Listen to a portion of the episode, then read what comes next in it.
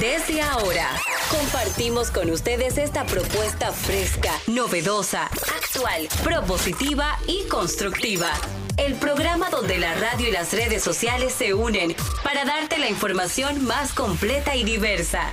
Bienvenidos al mediodía con Mariotti y compañía. Al mediodía, al mediodía, al mediodía con Mariotti y compañía.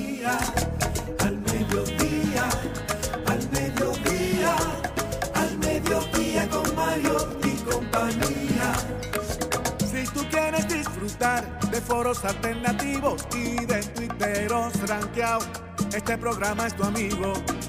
Tu revista meridiana para el talento una vía, para radio y redes variadas y con la canción del día. Al mediodía, al mediodía, al mediodía con Mario y compañía. Al mediodía, al mediodía, al mediodía con Mario y compañía. Si tú quieres disfrutar de página para izquierda, en la calle y el hogar, por eso no te lo pierdas, para que hablemos un poco. Hola, hola, hola, hola, saludos, saludos, mediodía, aquí estamos al mediodía con Mariotti y compañía, diversidad divertida, información sin sufrición, radio y redes, redes y radio, radio, red, red, responsable. Recuerden, nunca olviden, estamos por rumba 98.5 FM para Distrito Nacional, provincia Santo Domingo y provincias circundantes. También Mambo 94.94.3. Sí, 94.3 Mambo para la provincia La Alta Gracia. 101.1 Premium para, para Santiago, la ciudad corazón y todo el Cibao Central. Llegamos hasta una esquinita por ahí de San Francisco de Macorís, la provincia Duarte. Vernos y oírnos ahora mismo en vivo, rumba 985fm.com. Los sábados, los sábados tenemos un resumen a las 12, sábados y domingos a las 12 por Telefuturo, canal 23. Siga nuestras redes sociales. Nuestra cuenta oficial es arroba al mediodía radio. Estamos en todo, en todo el ecosistema digital. En las principales aplicaciones y plataformas. Ahí está al mediodía con Mariotti y compañía. Al mediodía, al mediodía, al mediodía con Mario y compañía. Señor Charles Mariotti Paz. Muy buenas tardes, mi gente. Feliz como siempre, agradecido de que nos acompañen en este horario de transición de la mañana hacia la tarde en el mediodía radio. Hoy miércoles, miércoles que parece como viernes, ¿no? Miércoles, ¿y por qué parece viernes? No sé, Usted amaneció borra- Cuando uno dice que un miércoles parece viernes, es porque el martes se extendió largo, largo, porque largo, piensa largo. darle o porque hoy. piensa darle durísimo brincando el jueves. Bueno, esos son y cayendo prácticamente de, de aire en el viernes. Particulares de ustedes. Yo lo digo porque sentí eso cuando me levanté. Usted siente como un olor a, a- a malta en el ambiente, a, a granos, a amargo, granos sí. de maíz, a cebada, a lúpulo. Hoy puede ser un buen día. a, a ágave. Duro Ah, con él. Usted siente ágave azul en el aire, así como. Sí, sí. ¿eh? Como una Mezca- eh, eh, tequila, así un olorcito a tequila. Todo, todo- todas las posibilidades y no van. Un olor a papas. Vodka hielo. de papas. Eso es, eso es. Con mucho hielo. Hay bebida en la atmósfera, Sí, en conclusión. ¿eh? Hay Y bebida. parece que es que gratis. sí. Donde Hay quiera que, la- se la va a beber es Sí. gratis. Porque ese recordatorio a viernes es que ya te dijeron que es gratis. No, no, es, es- eso es. Oiga bien, ¿de, de- de qué se hace el Cuidado si whisky? esa cuenta la va a pagar usted. Pero oiga, ¿de, de qué se hace el whisky? Vamos a ver. Hay whisky de Malta, ¿verdad? Pero es, hay whisky de granos. De granos. Sí, sí, sí, de granos. Sí, sí, de lo que le hace falta a usted. Gracias. La, la granulación del alma, la granulación del alma. Ah, Hay vodka, hay vodka de granos también, ¿de acuerdo? hay bebidas de arroz. Eh, Por ejemplo, el- hay- el- la mayoría de los licores de los licores chinos del Medio Oriente son de arroz. El sake, el sake viene de granos, el whisky viene de granos. ¿De acuerdo? Hay vodka de papa, que es muy fina, pero la mayoría es de granos. La cerveza es básicamente eh, cebada malteada, ¿verdad? Cebada malteada, lúpulo. Eso es básicamente y levadura. ¿O no? Y la tequila es el ágave. El ágave, la planta. Y toda, toda esta historia de la composición de, de los alcoholes fue porque yo dije que hubiera bien. Pero claro, porque Ah, esa, ok, esa es la diversidad divertida y la información e instrucción de este programa. Así es, de la Totalmente desinformación de de, ustedes que hoy parecía viernes, Para eso. y- ya él dio algo para que la gente se nutra realmente. No, no, yo, no, yo lo que dije fue que él está oliendo cosas que tienen que ver con alcoholes, con destilados, con fermentados, bebidas fermentadas. Eso fue lo que quise decir. Atención, señor Morel. Feliz y agradecido de estar aquí en este, el toque de queda de al mediodía, con Mariotti y compañía, señores, el programa estrella de la transición desde la mañana hacia la tarde. Jenny Aquino, la mujer de los días. Muy buenas tardes, señores. ¿Cómo están? Yo estoy sumamente feliz. Hoy es un día de celebrar, que hoy es miércoles con sabor a viernes, así que yo también me uno a esa alegría. Yo voy a estudiar durísimo, o sea que yo no voy a ver alcohol por hoy. Sí voy a ver café. Saben que yo no bebía café porque me aceleraba, pero estoy tan tan cansada que ya es lo único que me mantiene viva. Así que seguimos dándole durísimo. Usted, usted, usted sabía que el café, el café sin azúcar, por lo menos una, dos tazas al día, no más de ahí. En exceso tres, en exceso tres, generan efectos súper positivos en el hígado graso.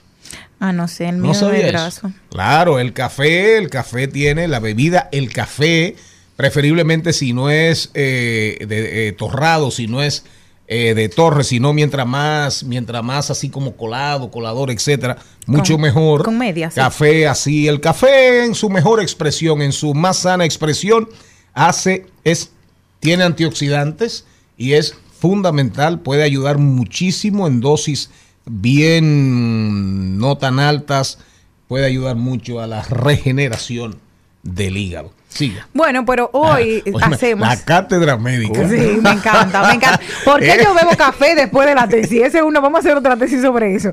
Pero hoy mundialmente se celebra el Día de Lupus, que es una patología crónica que afecta al sistema inmunitario de las personas que lo padecen. Es una enfermedad autoinmune muy grave que va deteriorando de manera progresiva tejidos del cuerpo que pueden ocasionar hasta la muerte.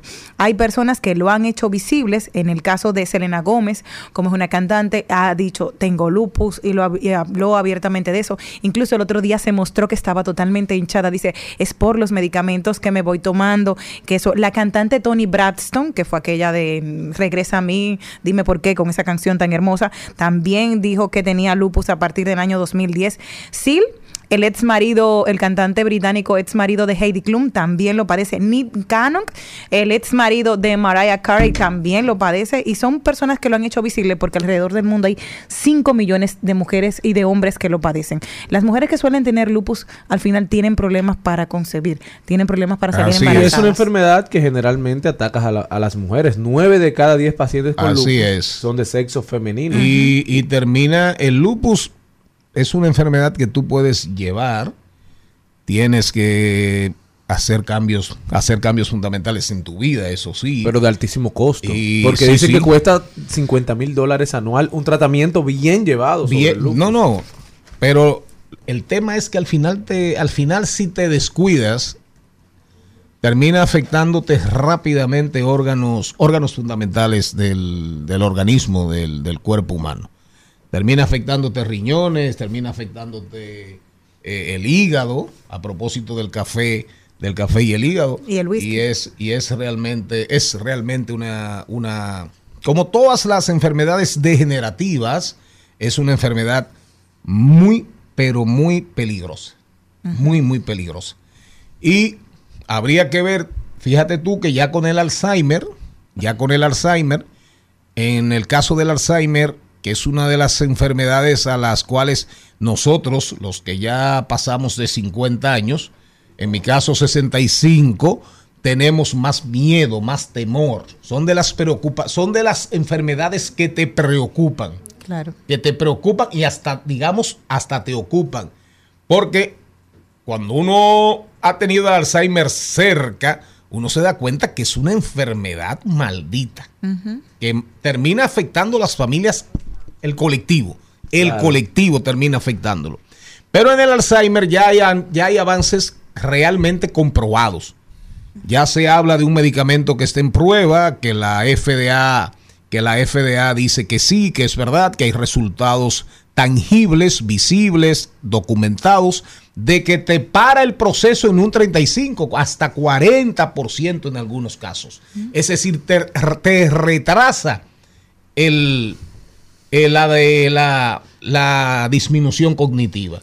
Eso es bueno. Pero fíjate tú que hace mucho que con el lupus no oigo muchas cosas. No, como que no se abunda. Y es también por, por el difícil diagnóstico. No porque sea difícil de diagnosticar, sino porque los síntomas son muy parecidos a decenas. A cualquier cosa. Cansancio, eh, caída del pelo, fatiga, ansiedad. O sea, son síntomas que la gente convive día a día con ellos. Y- Entonces, y- Así es. No hay una edad tampoco, porque se dice que entre los 15 y los 45 años es que puede ser detectado. O sea que no ¿Qué hay una se va para etapa. saber si uno tiene lupus? Eh, empiezas a Esos tener varios síntomas. Sí, y dicen eh, reumatólogos. eh, y son- ¿eh? Reumatólogos. Reumatólogos. bueno, por el dolor muscular se No, no, provoca. reumatólogos. Hay, hay síndromes y hay enfermedades degenerativas que son básicamente, andan en el área de, de los reumatólogos. El de Sjogren, por ejemplo, eh, son más, eh, es más un reumatólogo que cualquier otra cosa. Un día como hoy falleció el doctor José Francisco Peña Gómez. Sí, señor. eh, uno de los paladines de la democracia dominicana, un hombre que un referente político en la República Dominicana, un referente de honestidad en la República Dominicana. Homenaje a él en este día. Ponme uno de los discursos con esa voz tan poderosa de mi siempre querido, bien recordado, doctor José Francisco Peña Gómez.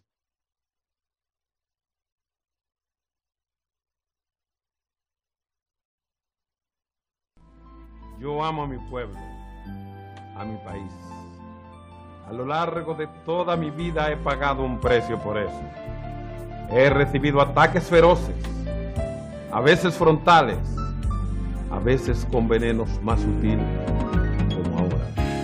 Pero yo los perdono. Mis adversarios pueden contar conmigo.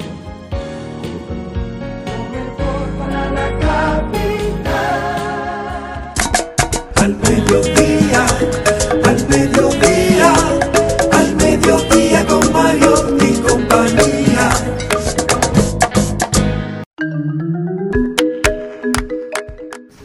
Y el contenido de hoy empieza con Isabela Bretón. Nos vamos para el cine a hablar un poquito también de la huelga de guionistas en Hollywood, a qué se debe, cuáles son las consecuencias que esto podrá traer. Nos vamos con Ahí lo dijo, hablaremos de deportes. También Karina Naut, Katrina Naut, perdón, estará con nosotros. Ella es nuestra consultora internacional en comercio, ¿verdad? Karina nos va a estar hablando de las relaciones comerciales con Centroamérica de la República Dominicana. Rodaremos por el mundo, veremos cuáles son las principales tendencias.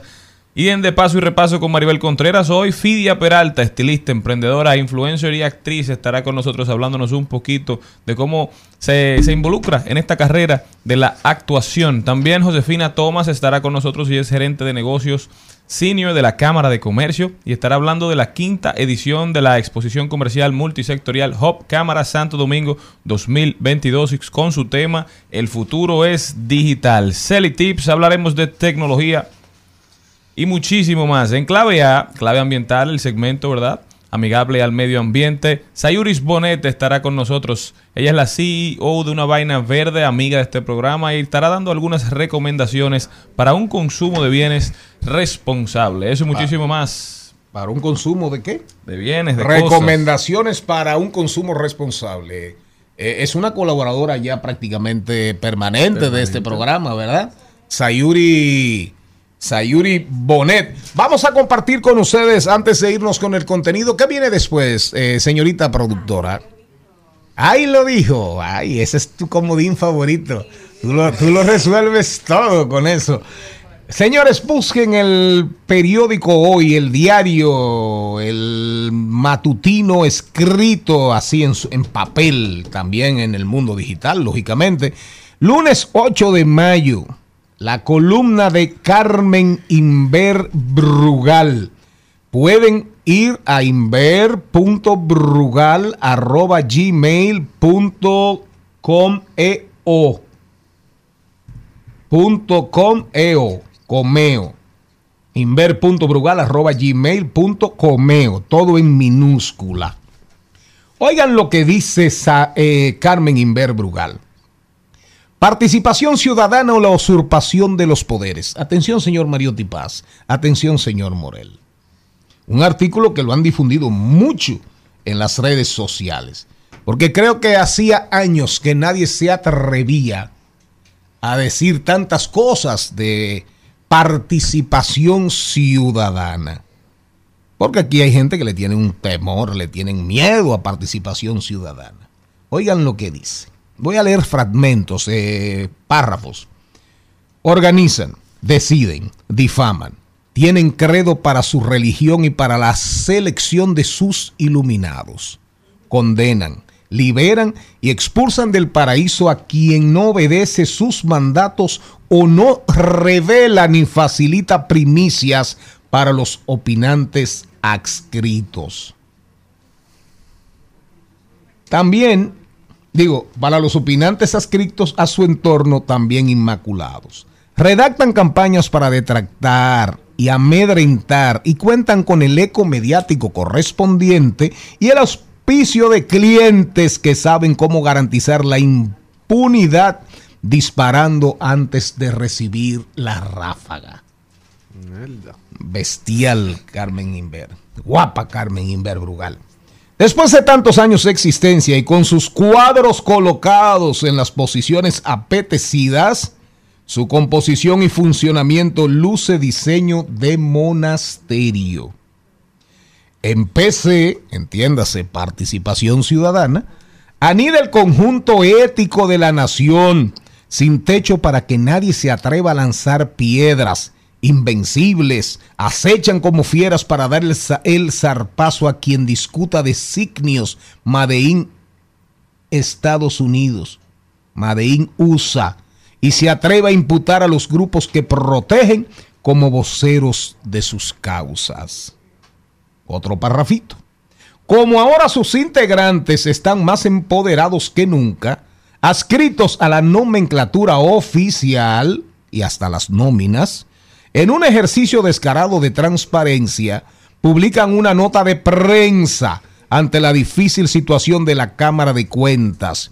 Oigan bien, firmada por Consejo Nacional.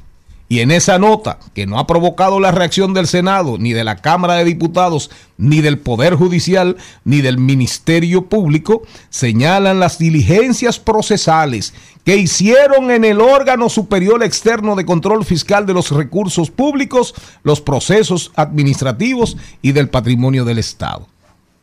Es decir, que Participación Ciudadana tiene aquí carta abierta, patente de corso, para intervenir en cualquier, para sustituir o para parecerse o para constituirse en un poder del Estado, igualito al Senado de la República, igualito a la Cámara de Diputados, igualito al Ministerio Público, igualito a la Suprema Corte de Justicia, igualito, hasta más igualito, que la misma palabra, igualito.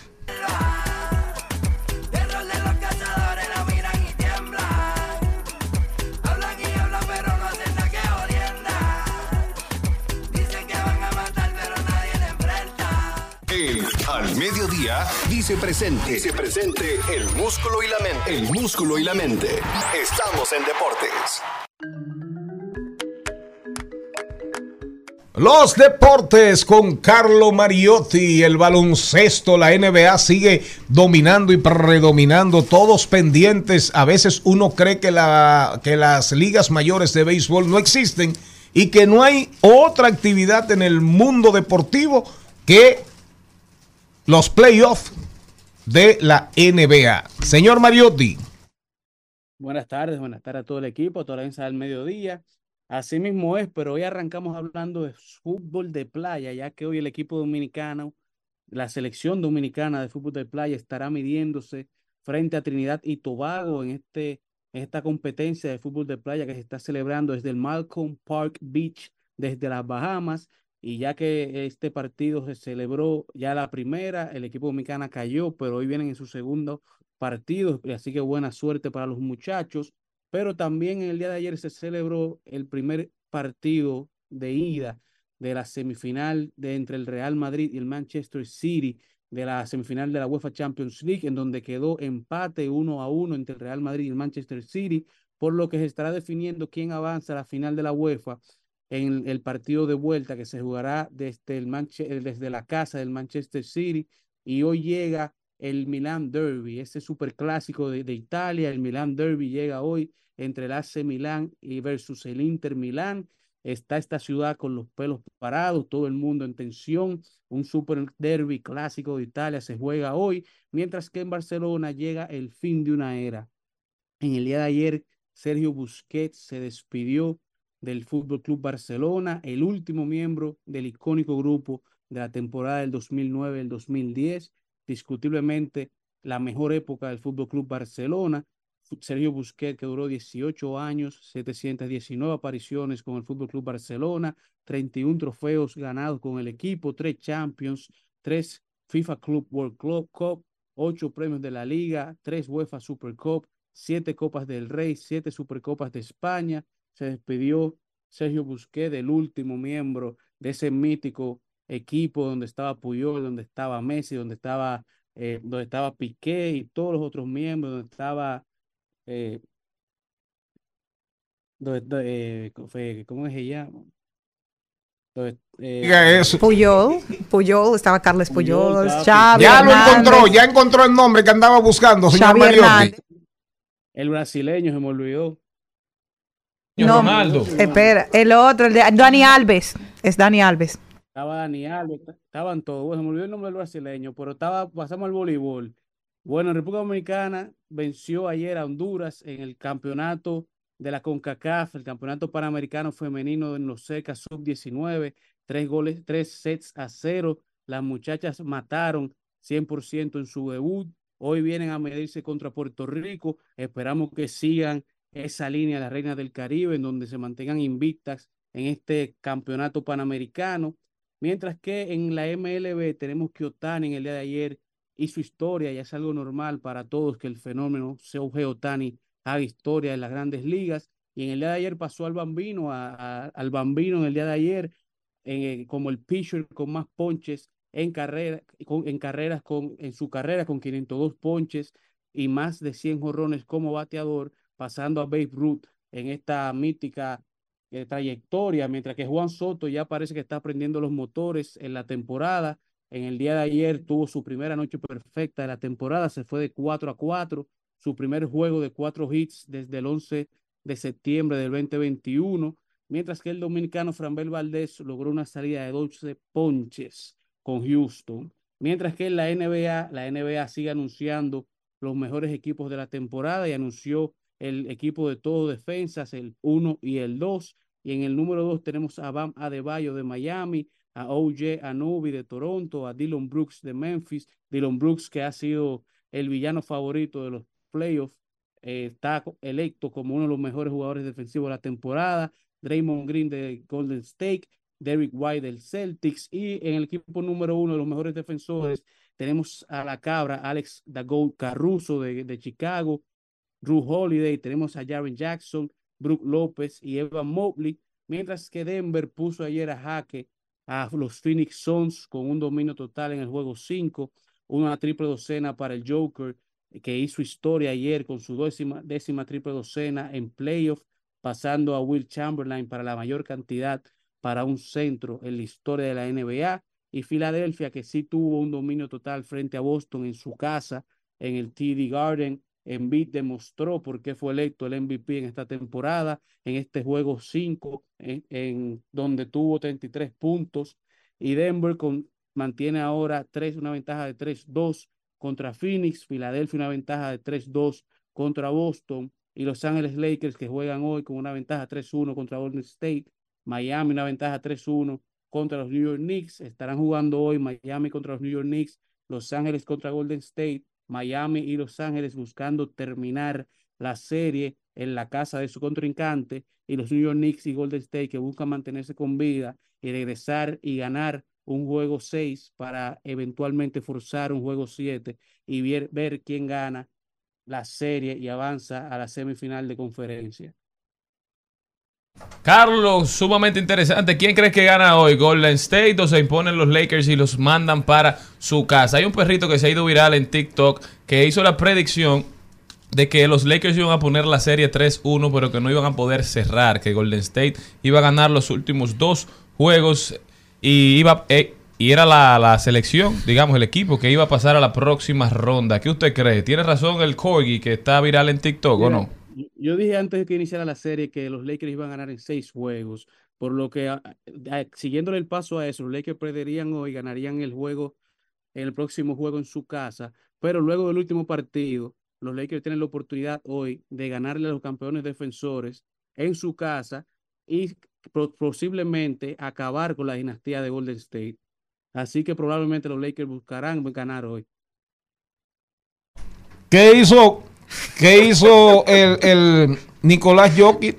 ¿Cuánto metió? ¿Cuántos rebotes y cuánta asistencia? Por favor, dígalo duro para que lo oiga la audiencia. su décima triple docena.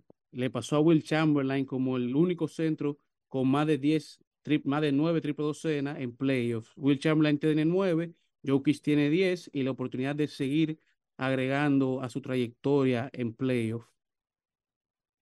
Shaquille O'Neal, dice Shaquille O'Neal que jugando ahí de espalda y frente al aro en la zona de la pintura es posiblemente el mejor jugador de la liga. Todo lo hace, todo lo hace parecer fácil. ¿Qué usted opina? Así mismo es, ellos tuvieron una pequeña interacción luego del partido, porque usted sabe que Shaquille O'Neal está en TNT y Jokic le preguntaba que, que si Shaquille O'Neal estaba en la lista de esta, de Will Chamberlain, y Shaq le dijo que no, porque Shaq no pasaba. Sí, así es. Shaquille no daba un pase. Ahora Shaquille sin dudas es posiblemente, casi seguramente, el jugador más dominante que ha visto el baloncesto en la zona de la pintura. Va. Así es, cuando tú ves que eh, tuvieron que cambiar hasta las canchas, las tablas, lo- lo- los, los aros, para por, por la, la- como Shaq los rompía, habla mucho de, de cómo influenció en el juego. Es los deportes con Carlos Mariotti. Ya está aquí con nosotros Isabela Bretón, pero ya está también con nosotros, con nosotros Katrina Now. Relaciones comerciales con Centroamérica. Ningún programa, ningún programa trata esos temas. ¿Verdad que no, señor Morel? No tienen nómina para eso. ¿No tienen qué? Nómina para tratar No, no tienen colaboradores. Nómina. Ah, nómina es intelectual, nómina. es una nómina ah, no, intelectual. eh, ah, sí, sí, caramba, brillante usted, ¿eh? Vámonos con Ahí lo dijo, que la pastora Soraya tiene dos Ahí lo dijo extraordinarios. Presten mucha atención a lo que dice la pastora Soraya. En al mediodía. ¡Ay! Lo dijo. ¡Ay! Lo dijo. ¡Ay! Lo dijo. Lo dijo. ¡Ay! Lo dijo. ¡Ay! Y me encanta la pastora Soraya, sobre todo su cuenta parodia. Sí, la cuenta parodia. Exacto, la Sí. cuenta parodia, que dice lo siguiente, a ver qué ustedes opinan. Opinan. Las mamás solteras tienen el don sagrado de gustarle a todo el mundo, menos al papá de su hijo. Bendiciones. Son datos. Denle ahí, No, porque parece. Sí, No. Las mamás Solteras solteras tienen el don de gustarle a todo el mundo, menos al papá del hijo. Bendiciones. Genial. Exacto. Eh, Y eso será verdad, señora Contreras. Salude y opine si tiene que opinar. Bueno, es- es- ese es un tema muy caliente. Eh, realmente, eh, lo que pasa es con el papá, que no es que ella no le guste, sino que ella es la que le exige. Ah. Entonces, como no quiere cumplir con sus compromisos, Brillante. es mejor Brillante, brillante. Obviarla. Sí, el la que mamá- llega nuevo asume los compromisos del viejo.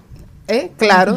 Y, y- y- y- y- oye, y lo fácil que, que mantienen lo ajeno. No, el que llega, el que llega y encuentra ya divorciada, Con hijos. aunque, el, aunque fuese el fruto de los dos del trabajo. Pero al final ese es un gastamueble. Es- es- si encontró apartamento, encuentra cama, mueble. Es decir, que de alguna manera hay razón, ¿eh? No, es fácil hacer reír los muchachitos. Sí, hay, no, y, y- y- y tratar de constituirse en padre, en padre consentidor y de tratar de llenar ausencias, pero cuando llega, cuando llega el reclamo de la mensualidad Exacto. y llega el pago del colegio, entonces la historia es otra. Llama al papá de ese muchacho que yo no estoy en esa.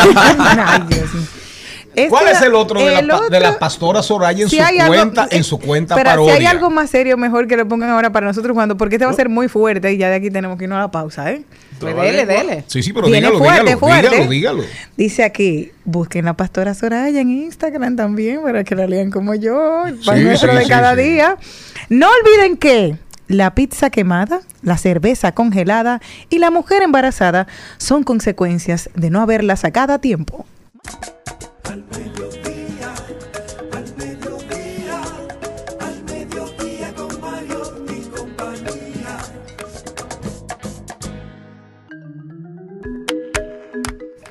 Fíjense ustedes qué cosa más curiosa. Atención Maribel Contreras, usted que tuvo hijos, un hijo. Tú no tienes Isabela, ¿verdad que no? No, un perrito. Tú tienes uno, yo tengo cuatro, Yo me hubiese ido de esa yo casa. tengo Yo cuatro, yo tengo tiempo. cuatro. Charlene no tiene, Jenny no tiene. Pero una pregunta antes que usted haga su, su comentario. ¿Puede No, un no hombre es entra- comentario. entrar a una casa de una mujer divorciada con cuatro hijos? Yo creo que no. No hay Entran, forma. sí, No, entran, no. entran. Bueno, claro. y, No, no y si él lleva, si él lleva tres, no hay problema. No es que los Son están con la siete. mamá. No, depende, No, no hay depende. Hay muchos casos. Hay muchos casos, claro. Miren, con tantas familias disfuncionales, hay de todo, como en botica. Miren, el ADN de Peña Gómez está repartido en tres partidos políticos, realmente. Sí. Hay gente de Peña en los tres partidos políticos principales de la República Dominicana. Es verdad. Claro, PRD, PRM, PLD, hay de todo. Anda repartido ahí, PRM, PLD, el ADN peñagomista. Igual Y- que el ADN de Juan Bosch. Y algunos se fueron hasta para el reformista. Igual, claro, igualito que el ADN de Juan Bosch.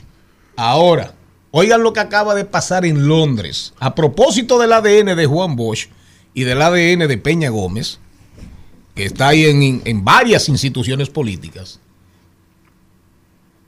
se comenta y se difunde, quizás la primera vez que pasa, que un niño, un niño, tiene el ADN, tres ADN diferentes. Tres ADN diferentes. ¿Qué pasó ahí, Maribel Contreras? No, no, yo le pregunto. Bueno, eso puede Según usted, eh, Para mí que eso fue in vitro. fue in vitro. Sí, pusieron el ADN de Un- dos los ojos y un color, buscando cosas. Exacto. Un Alex Rodríguez, un aquí el cabello. Fue in vitro. Debe ser in vitro. Porque si, si no fuera in vitro, pudieran ser dos de un de dos papás diferentes. No, pero no puede ser. Señor Mariotti, ¿qué opina usted? Fuerte. No, no, se da por no, no aludido, ni sí. conversado. Y en ¿Y usted, Esquino, se- ¿cómo y así usted, que un señor? Morel? Y en Esquino, ¿cómo así de que un trío? Es que tiene que ser alterado genéticamente. Recuerden que ayer hablábamos, bueno, tenía esa noticia de que un bebé fue operado en, en la barriga. Él tenía ocho meses la mamá y lo abrieron porque traía un, un aneurisma y le salvaron la vida dentro del, dentro de, del, de su, de su líquido amniótico dentro de su útero. Entonces, si tú tienes esa- ese milagro, que lo puedes hacer, creo que, y con ya con la ciencia, como dice Maribel, tenemos también los in vitro, ahí tuvieron que poner alguna partícula más para alguien más sentirse participante, porque recuerden que a pesar de los matrimonios homosexuales, no siempre, el, el, el hijo es tuyo de una mujer y de un hombre, solamente tienen dos ADNs. Pero con esto sería una alternativa de abrir una puerta de que también tenga alguna participación esa otra persona. Bueno, yo no voy a entrar en tantas consideraciones. Yo solamente voy a decir que en este momento decido irme para el cine. En Al Mediodía, con Mariotti y compañía, Vamos al cine. vamos al cine. Vamos al cine. Vamos al cine. Vamos al cine. Le damos la bienvenida a Isabela Berretón, nuestra queridísima Isa, fuera de foco. Isa, ¿cómo estás? Bien, bien, y por aquí, ¿cómo andan? Bien, feliz de bueno. tenerte. Cu- Cuéntame qué está pasando con, con el mundo del cine, qué es lo que sucede con los escritores, con los guionistas de Hollywood, que cada cierto tiempo como que Hay se una- cansan y se van a huelga. ¿Qué es lo que pasa? Así es, eh, más de 11.000 escritores de cine y televisión del sindicato, ¿verdad?, de guionistas eh, de América, o en inglés el Writers Guild of America, el, que le dicen WGA, ¿verdad? Dicen que su compensación no coincide con el trabajo que, que hacen. Y el 2 de mayo, ¿verdad? Eh, de este mismo año eh, empezó eh, lo que es esa huelga, que incluso... eh, digamos que ha, ha, creado o ya hay consecuencias a nivel de producción porque hay muchísimas series que se están viendo ya afectadas.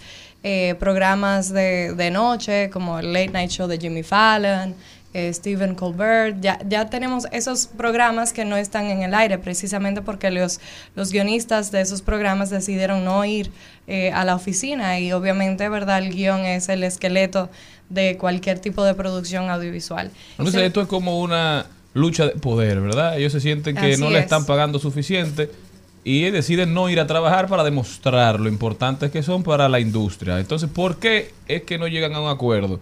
Porque siempre que se van a huelga, regresan a las dos semanas, el tema se, se vuelve, vuelve y pasa el tema, todo se normaliza y de repente al año, a los dos años, ellos vuelven a estar inconformes con sus ingresos. Así es. En el 2007 fue la última vez que los guionistas estuvieron en, en huelga, pero esta vez mucho. digamos que por consecuencia de los servicios de streaming, o sea, digamos que los guionistas tienen el beneficio de que a- cada vez que se se distribuye eh, una película a- en el cine, esos ingresos, ese porcentaje de ingresos le daban lo que se llaman residuals, que son como un bono, ¿verdad? Por el trabajo ya hecho. Pero ahora con los servicios de streaming ellos no tienen ese beneficio. Es decir, se queda simplemente en el contrato de lo que escribieron. Aparte de eso, también estamos viendo como los efectos del AI también se van viendo en el, en el mundo del cine, de que quieren sustituir muchos de los procesos que hacen los guionistas eh, durante el rodaje, que lo haga ahora eh, inteligencia artificial. Eh, digamos que también las horas por las cuales trabajan. Eh, hay muchos guionistas que solamente le, escri- le- le- el contrato es, bueno, me da tu guion y ya. Sin embargo, le piden que vayan a la película que, o, o a la producción en sí, el rodaje, y hagan cambios, no le están pagando a tiempo. Eh, digamos que incluso al guionista le paga el primer día de rodaje, pero hace muchísimo tiempo que ya el guionista está trabajando. O sea, hay, hay guiones que tienen más de un año en producción y todos esos cambios, eh, digamos que ellos solamente ven el efecto ya a partir del primer día de rodaje. Entonces, es por eso que los guionistas, ¿verdad? Ya tienen eh, más de seis semanas duraron en negociaciones con los estudios, pero no llegaron a ningún tipo de acuerdo. Y por eso ellos decidieron que si no nos van a hacer caso, pues entonces salimos a la calle. Y ahí estamos viendo como muchas de las series han parado, eh, van a tener consecuencias. Eh, hay, hay- Disney, por ejemplo, le dijo eh, a los showrunners, ¿verdad? Que muchas ¿A- veces... a- son a los qué? Showrunners, que son, digamos, como los directores de, de las series, ¿verdad? Que son como los que llevan la Como Biblia. de una- operativos. exacto. La Biblia de la, de la serie. Normalmente ellos también tienen parte del guion. Entonces, ¿qué pasa? Disney le dijo, bueno, ustedes no tienen que escribir nada, pero tienen que ir a trabajar. Y si no, lo terminamos, a- a- su, su contrato ya. cancelamos. Lo cancelamos. Entonces, estamos viendo como ya hay una guerra interna entre esos grandes estudios y, y los guionistas. O sea, vemos que ya, por ejemplo, Stranger Things paró producción. No sabemos cuándo va a seguir eh, esa producción. Vimos que Severance también. Eh, Cobra Kai, eh, el Juego de Tronos, decidieron, ellos en, en su caso, HBO dijo, no, nosotros vamos a rodar sin guionista en el set. La última vez que eso pasó en el 2010 eh, 2007, muchas series le fue horrible y tuvieron que cancelarla porque no había alguien que, que llevaba el, ¿verdad? Como, como el ojo de, de lo que era el guion y se tenía sentido o no. Entonces es un riesgo ahora mismo para que, la- que las producciones decidan que con los guiones que ya ellos tienen, bueno, sí, con eso rodamos. O sea, hay algunas series que lo están haciendo y hay algunas que se están, eh, que están esperando a ver eh, que se apacigue la, la situación. Quería preguntarte, ¿tú entiendes que hay más posibilidades de fracaso a partir de la falta de guiones? Te voy a decir, 100%. yo, espectadora, espectadora, Claro. hubo una serie que a mí me encantó que se llamaba Erkensicos, es una de una de mm. Turquía, Turquía. Turquía, Turquía, Turquía, el ah. pájaro soñador, se llamaba Sí, el pájaro claro. soñador en España, con Kanyaman y, y Demet. Sí. Y, y la, y la historia. Y la, y la historia te atrapó totalmente, o sea, era maravillosa. Y cambiaron los guionistas, me mataron la historia, o sea, terminaron que yo dije, 100%. eso es todo. Entonces, fue como, vamos a darle un final, ok, A salir de eso pero realmente no llevan la secuencia de, de lo que te atrapó de la serie. Yo como espectadora sentí eso en esta serie. Imagínate cómo va a ser con esto, que Claro. las consecuencias económicas van a ser catastróficas frente a lo que ellos están exigiendo. Claro, la última vez que sucedió, eh, Hollywood perdió 2 billones de dólares. Hmm. Y, y fueron algunas semanas. Y si ahora mismo no llegan a un acuerdo, esos grandes estudios, imagínense que ahora mismo eh, ellos tienen que, ellos siguen pagándole a todo su crew. El problema es que ahora no se está avanzando en el, en el proceso. Entonces los estudios tienen que llegar a un acuerdo con los guionistas. Y obviamente ya los guionistas se dieron cuenta de, de- de la importancia, ¿verdad?, de su papel y sobre todo porque se ha dado tanto énfasis en la calidad ahora mismo de las series que realmente no solamente es escribir, es escribir bien. Entonces, el que escribe bien y se esfuerza a escribir bien necesita y, y desea ser compensado por como tal. Y muchos de estos guionistas, por ejemplo, el año pasado tuvieron nominado al Emmy, pero eh, estaban trabajando en Walmart. O sea, grandes guionistas eh, incluso que tuvieron premiados. Y decían no, con lo que yo gano en esta serie no me da no me basta eh, para vivir y eso realmente no no es o sea no eso no pasa aquí solamente verdad o sea ya lo estamos viendo que que algo que se traduce eh, a nivel internacional que incluso la semana pasada estuvimos hablando de eso del papel del guionista. Y que aquí estamos en pañales. Entonces digamos que hoy en día vamos viendo cómo eso también eh, afecta a Hollywood. Y, y pasa una cosa siempre con la literatura, incluyendo con los guionistas, que se sienten tan eh, privilegiados de que alguien haga su guion que no se preocupa Claro. por lo que va a recibir de ese trabajo. Y sobre todo cuando son, son nuevos. Incluso a mí me ha pasado en ocasiones donde yo digo, no, esto lo, lo estoy haciendo por pasión. O empiezo a escribir un trabajo por pasión y luego pienso, wow, pero yo le dediqué horas y horas y horas que no estuve trabajando en otra cosa, sino que tuve que, eh, tuve que parar un momento y, y hacer este tipo de cosas. Entonces sí, realmente es un valor igual, intangible, que, que es difícil reconocer, ¿verdad?, eh, el precio, pero definitivamente debe ser algo que por lo menos puedan vivir de, de Bueno, eso. ojalá y se pongan de acuerdo, porque estamos sufriendo y vamos a Así sufrir es. Ahora que más. vamos a ver. Isa, pero ¿qué está pasando con el cine entonces? Aparte de los guionistas, ¿han salido películas nuevas? ¿Cuáles son tus recomendaciones? Netflix se está poniendo bueno. Está sacando Era series buenas. Netflix está, sí, ya por fin. ¿Ya vieron está- Charlotte? Sí, eh, está, tenemos por ejemplo en la, en los, eh, perdón, como en los streaming, ¿verdad? De, de, de Netflix. Ustedes saben que Arnold Schwarzenegger tenía muchísimo tiempo sin hacer nada y ahora él, él va a estar en una serie. ¿Está se llama vivo? Fubar, sí, está Ay, vivo, sí. está vivo. Vivo y actuando. Y actuando. Está una serie eh, también que se llama El Silencio, que va a salir ahora el 19 de, de mayo, que es española. La de Ar- Arnold Schwarzenegger se llama eh, Fubar y va a salir el 25 de mayo. Eh, tenemos nueva temporada de serie, tipo, ya se, eh, se empezó a hablar de Bridgerton, la, la próxima temporada, ¿verdad? Que ya sabemos que viene por ahí.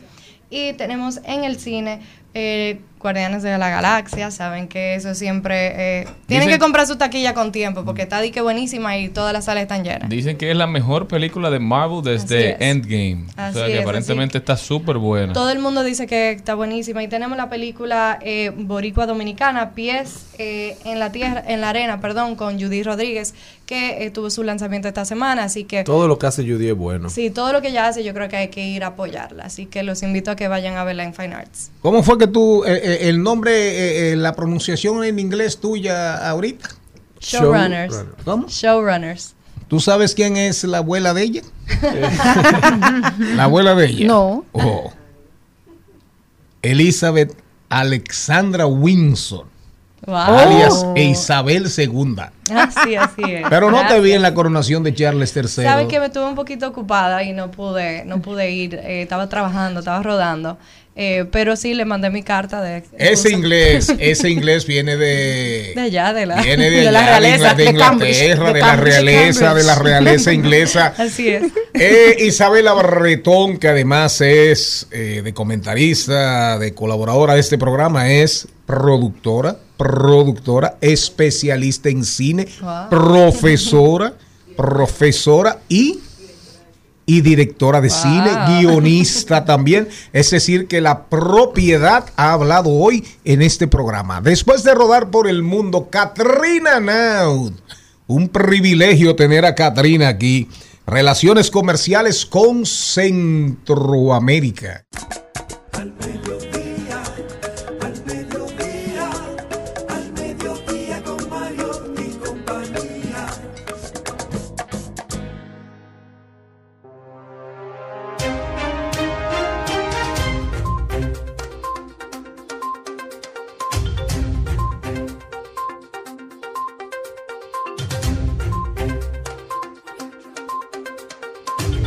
Diversidad divertida, información sin sufrición. Este es un programa realmente diferente. ¿De acuerdo? Pero nunca indiferente a lo que pasa en el mundo. Jenny Aquino. Me voy muy lejos, me voy a Australia y es que eh, se están enfrentando amenazas compuestas por enfermedades, pérdidas del hábitat y colisiones en las carreteras. Los koalas podrían extinguirse para el 2050, según una evaluación del 2020 del gobierno de Nueva Gales del Sur. Científicos australianos han comenzado a vacunar koalas salvajes contra la clamidia, que es una ambiciosa prueba de campo de Gales del Sur. El objetivo es probar el método para proteger a los amados marsupiales contra enfermedad general- generalizada que les causa ceguera, infertilidad y muerte. Pobre, esos son Los koalas los koalas. que comen, que ¿Qué, comen. ani- qué animalito más tierno, Dios mío. Sí, como lindo. Para mí es el animalito como más tierno después del oso panda. Mira qué lindo comiendo. Sí, sí, sí. Después del oso panda, el koala es la cosa más linda que hay. Eucalipto. Ahora, el mapache es una vaina fea. Ay, sí, necesita como un poco de corrector, un poco Para- de corrector aquí. ¿Para dónde se va usted, señor? Aunque todas las criaturas bajo el cielo son creaciones divinas y por eso son hermosas y bonitas. Con todo y ojera. Tienen sentido. Tienen sentido de existencia. Dígame, señor Morel, ¿para dónde se Bueno, va yo usted? voy para el Cairo, donde fue admitido nuevamente, luego de 12 años de suspensión, Siria en la Liga Árabe. Eh, distintos diplomáticos se reunieron en Siria suspendida. Hace 12 En años. la liga panaba- panarabisma, qué sé yo, como el, panaba- el panarabismo que lo promovió Nasser cuando era presidente de Egipto. Así es, y la decisión sobre el regreso de Siria también incluye un compromiso al diálogo con gobiernos árabes con vistas a una solución política del conflicto. Recordemos que en estos 12 años de suspensión han muerto casi medio millón de personas Bueno, lo de Siria va para desde largo. marzo de do- 2011. Y ahí se han perdido muchas vidas, muchas vidas. Medio millón de vidas. Pero ahí se ha perdido patrimonio arqueológico de la humanidad que jamás será recuperado. Así como no se van a recuperar las vidas humanas perdidas, ahí se han perdido, reitero, se ha perdido patrimonio arqueológico de la humanidad invaluable, invaluable.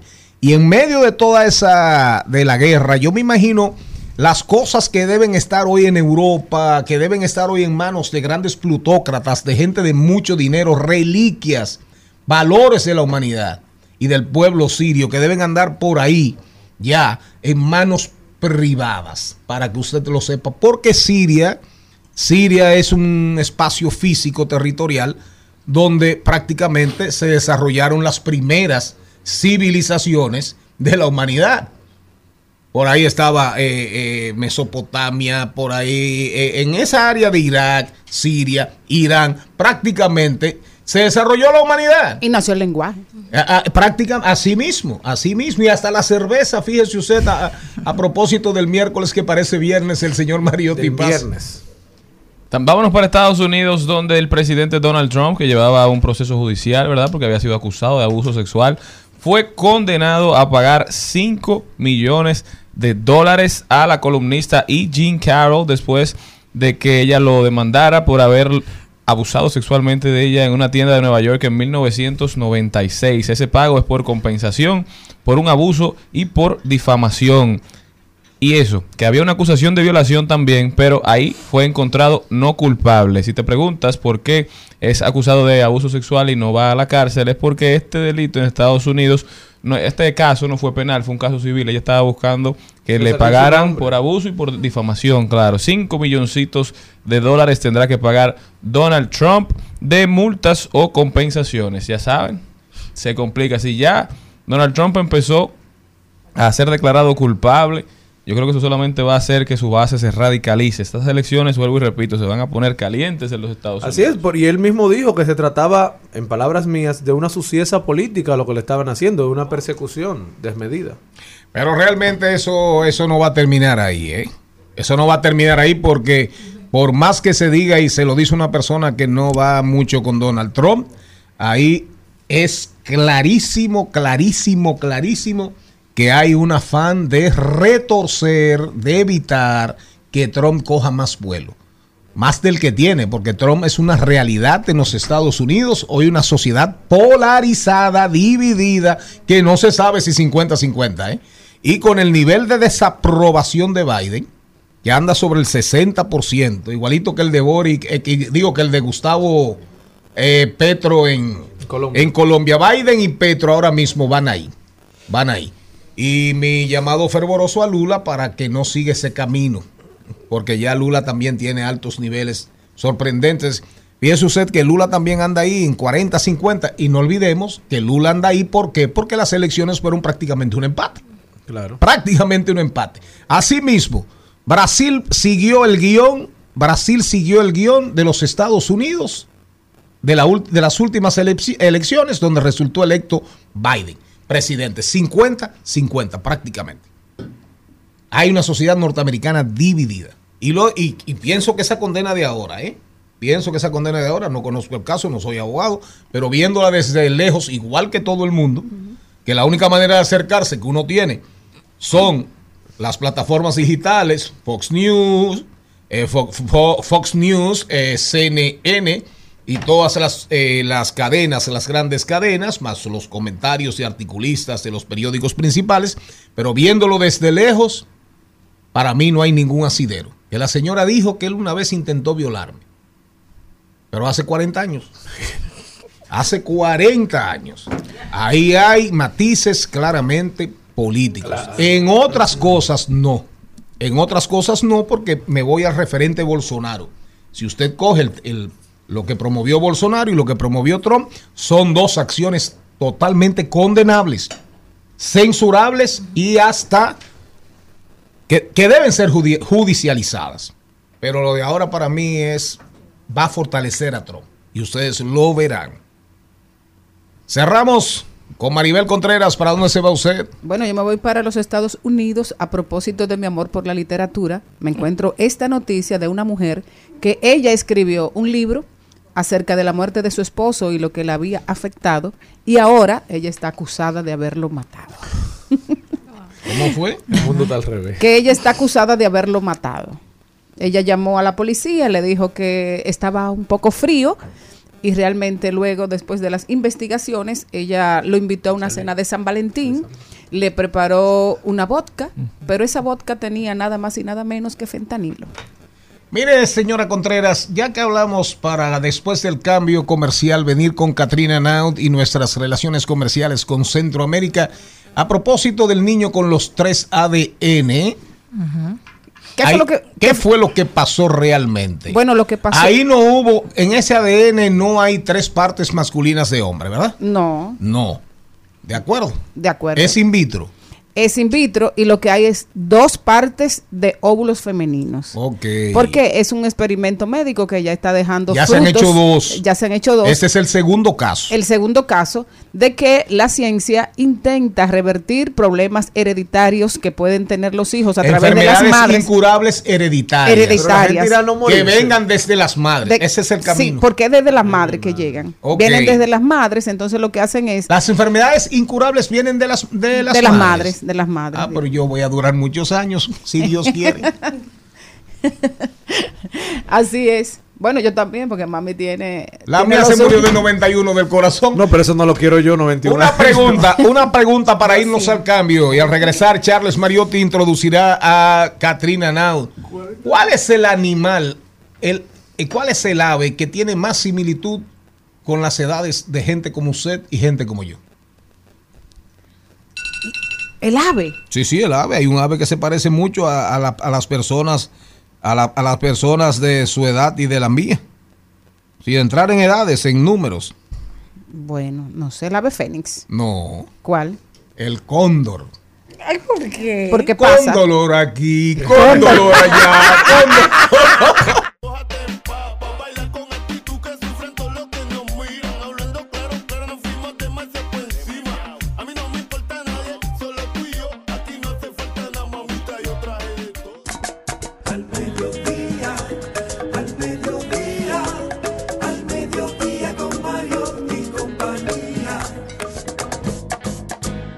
Seguimos, segui- seguimos con Al Mediodía, con Mariotti y compañía.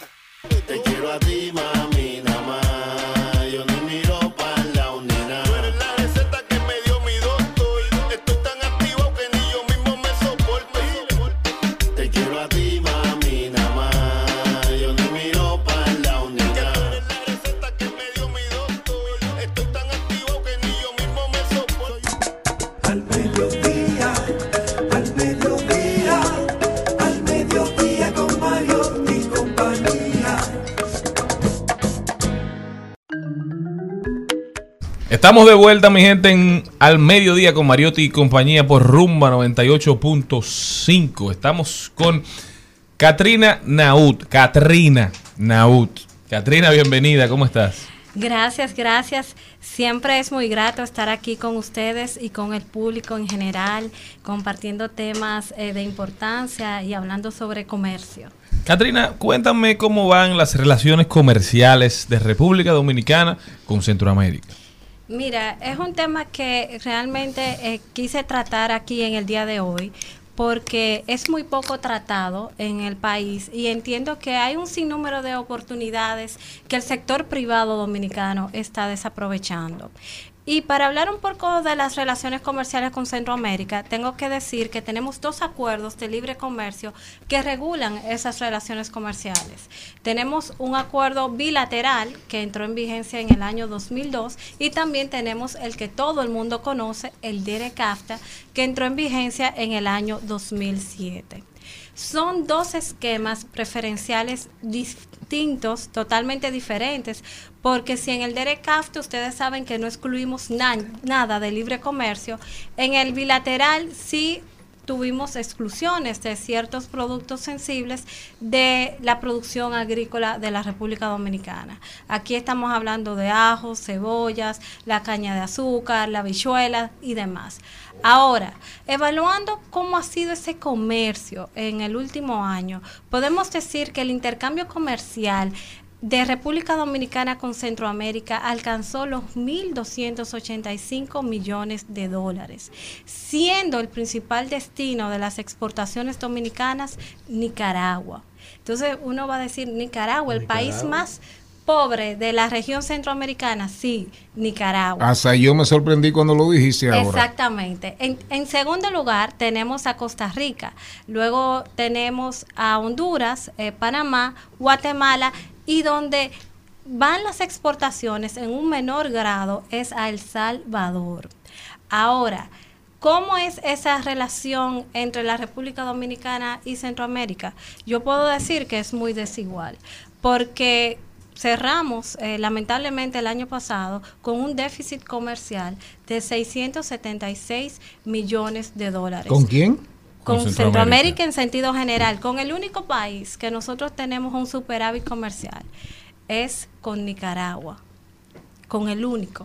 Entonces, vemos cómo los centroamericanos están aprovechando esas preferencias arancelarias eh, que brindan esos dos instrumentos legales y cómo la República Dominicana se ha enfocado en exportar hacia grandes mercados tradicionales como por ejemplo Estados Unidos, la Unión Europea y no ha podido diversificar en mercados. Y yo creo que esto es algo muy importante porque cualquier afectación, por ejemplo, en Estados Unidos, que es donde van el 50% de las exportaciones de la República Dominicana, va a tener un gran impacto en el país. Y esto es algo que lo hemos hablado por años de la diversificación.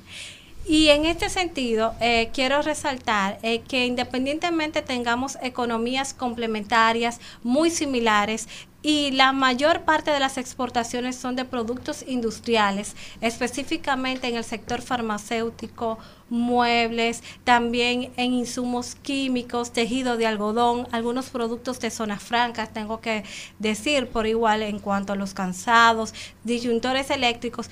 Hay muchas oportunidades que nosotros tenemos en ese mercado que no estamos aprovechando. Y entonces, ¿por qué entiendes tú que, que no se han implementado las medidas necesarias para seguir fomentando, para visibilizar esto? Porque primera vez que nos que yo escucho por lo menos que Nicaragua es un socio comercial tan importante para la República Dominicana. ¿Y cuáles son esos productos que estamos exportando? Si, si puedes mencionar algunos. Mira, en cuanto a la región centroamericana, eh, como nosotros cerramos el año pasado, Nicaragua es el principal destino, específicamente en cuanto a las exportaciones de tabaco y también ah, Honduras. Tiene mucho sentido. Ahora bien, ¿Cuáles son esas oportunidades que no estamos aprovechando para irme directo al grano? Productos capilares. Centroamérica no tiene una industria de productos capilares innovadora ni robusta como lo tiene la República Dominicana. Y eso es un nicho que nosotros podemos atacar y donde no hay una presencia comercial de República Dominicana robusta en esa área.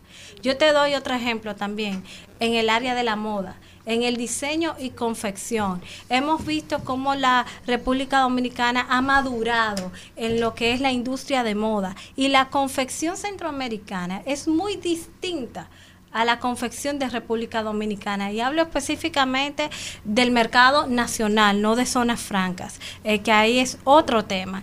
Y entiendo que aquí nosotros podemos explorar eh, con compradores, con suplidores, distribuidores, cómo nosotros podemos penetrar a ese mercado.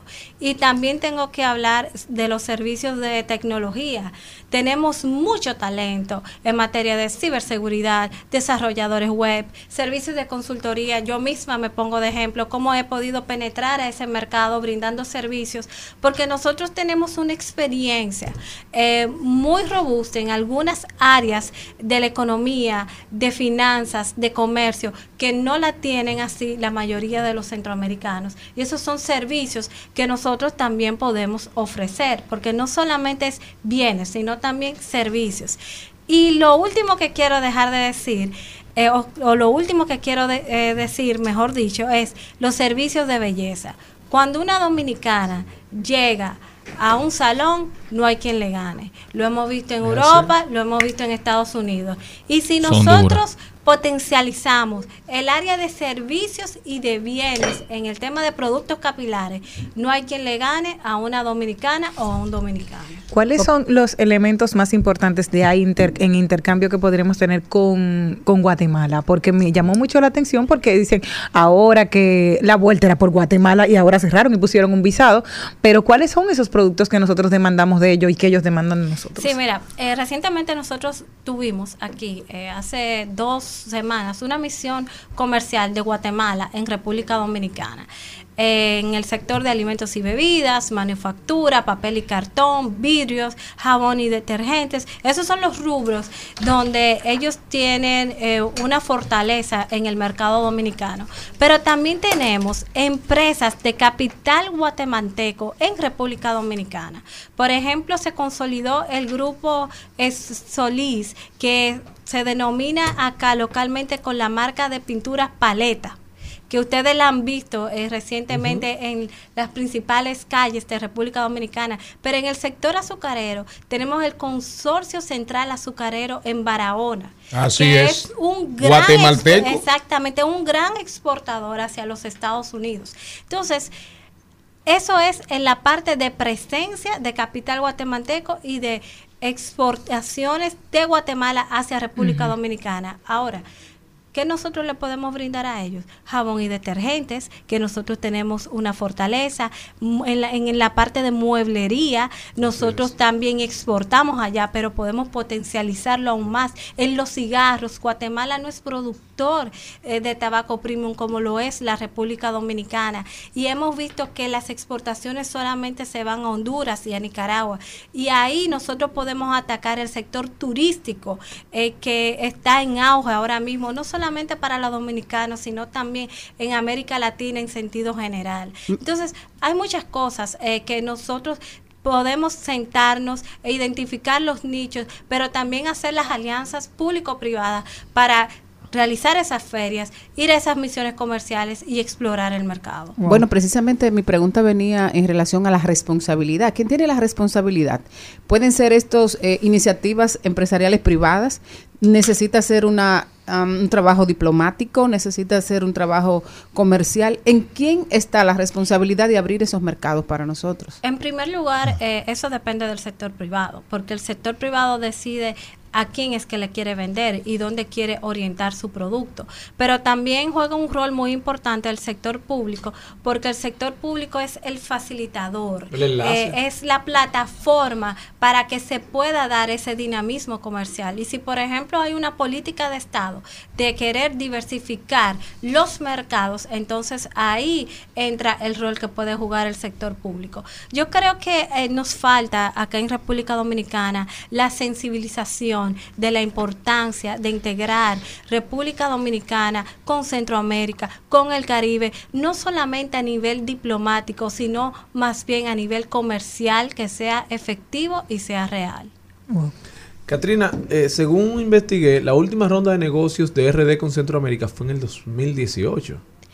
Lo que pasa es eh, que eh, los diferentes países de Centroamérica realizan su propia dinámica comercial. Nosotros tuvimos hace dos semanas una misión de Guatemala aquí y tenemos ahora en finales de agosto una misión de El Salvador. Entonces, tenemos ya dos países que en un lapso de menos de cuatro meses ya tienen dos misiones comerciales apoyadas por su gobierno Haciendo y muchas diligencia. veces por organismos internacionales y nosotros qué estamos haciendo. Así es, Katrina. Y mi pregunta va mucho más específica al, al segmento poblacional que nos escucha. Un emprendedor que no es una gran empresa, que ya tiene esos vínculos, gobierno, eh, países, ¿cómo puede acercarse o dónde debe acercarse para tratar de que su producto pueda tener una condición de internacional? Pueda... Sí, mira, aquí existe eh, la Cámara que regula las relaciones con Centroamérica y República Dominicana, que se llama Centro Cámara, que es un espacio donde ofrece apoyo gratuito a toda persona interesada en conocer el nicho de mercado en la región centroamericana y también en la identificación de posibles compradores, que yo creo que eso es lo más Eso importante. Porque muchas veces uno va a un mercado y uno no sabe nada, uno no sabe qué se vende, eh, si su producto va a ser atractivo, pero tampoco tiene conocimiento de los canales de distribución. Entonces, toda esa labor de inteligencia comercial, nosotros eh, podemos, eh, desde Centro Cámara, porque yo soy socia y soy la presidenta del comité de negocios de ahí, eh, podemos apoyar en que esa labor sea efectiva. Y voy a poner un ejemplo. Cuando vino la misión de Guatemala, ellos vinieron, realizaron 130 reuniones de negocios, pero ellos vinieron para insertar su producto en el mercado dominicano. Pero ahí mismo nosotros aprovechamos para que dominicanos también pudieran crear alianzas Claro. y em- empezar exportaciones de nuevos productos a ese mercado. Entonces, las oportunidades, eh, lo que yo diría es, no debemos de perderlas, sino de hacer la investigación y apoyarse en los eh, gremios empresariales como Centro Cámara que sirven para eso. Katrina Naud, ¿alguna pregunta a esta estrella? Ese comentario, oigan bien, atención a los que manejan de manera tan formidable, estupenda y a veces deficiente las cuentas de este programa con favoritismo total, favoritismo abierto y a la franca para un tal Darían Vargas, para un tal Darían Vargas. Así es, suban ese comentario. ¿Usted oyó, Ismael? ¿Usted oyó? Dígame, Maribel. No, una última pregunta. Pero cortita, Maribel Contreras. Sí, cortita. Una no pregunta. cojas gusto. Lo- ¿Los dólares americanos valen más que los dólares centroamericanos? Eh, no, sí, es diferente, tienen una, una tasa distinta, es como en República Dominicana. No, que ella tú- dice los dólares gringos. Ella dice, que sí, que ¿por qué no se promueve en los mercados? Exacto, o sea que... No, lo que pasa es eh, que cuando te hablan de dólares centroamericanos es el equivalente al dólar americano. O sea, cuando, eh, sí, cuando... Eh, la pregunta era una ironía. Sí, pero cuando en la Ah, región ironía. centroamericana te habla así, es igual. Pero cada país tiene su moneda. Por ejemplo, en Guatemala tienen los quetzales. Si el Que quexal que cuando canta, quexal. cuando canta se muere, cuando lo aprisionan, el quexal cuando lo hacen prisionero y lo enjaulan, el quexal que es una de las aves más maravillosas. Tú ves, yo soy un quetzal. Ah, tú no eres un cóndor. Yo tengo que ser un quetzal. Eh, tú no eres un cóndor. El quexal es una de las aves más, más hermosas que hay y es el ave Oye. nacional de Guatemala. Deja tu bullying. De acuerdo. Hay, hay una, una efigie de, de esa ave ahí en el Boulevard de la 27 de febrero. Sí, sí, sí, sí, ya le Katrina, gracias. Yo espero que Ismael y Gaby y los muchachos nos complazcan Le con hagan este. justicia a ese comentario. a- le hagan justicia a este comentario que es una expresión clara, contundente de. Ismael que- sabe lo que está pasando aquí en estos de- días. De que este programa es diversidad divertida, información sin sufrición.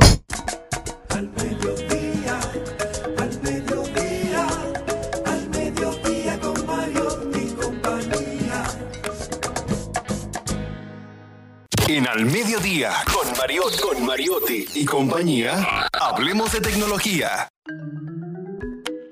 El Hablamos de Tecnología hoy lo vamos a mantener aquí, lo vamos a mantener local, porque ayer el Poder Ejecutivo volvió a someter al Congreso el proyecto de ley contra la ciberdelincuencia. Esta ley que contempla cuáles son los delitos de la era digital, esos delitos electrónicos, informáticos, telemáticos, cibernéticos y de telecomunicaciones, y que castiga y establece cuáles castigos recibirán quienes los cometan. También establece responsabilidades para las instituciones del Estado que tienen que perseguir e investigar estos crímenes. Esta ley viene a sustituir la ley 5307 sobre crímenes y delitos de alta tecnología, que si bien no es una ley vieja, no menos cierto es que la, la ciberdelincuencia ha evolucionado muchísimo desde el 2007 y hay palabras, términos, crímenes que antes no existían, que hoy son parte del día a día.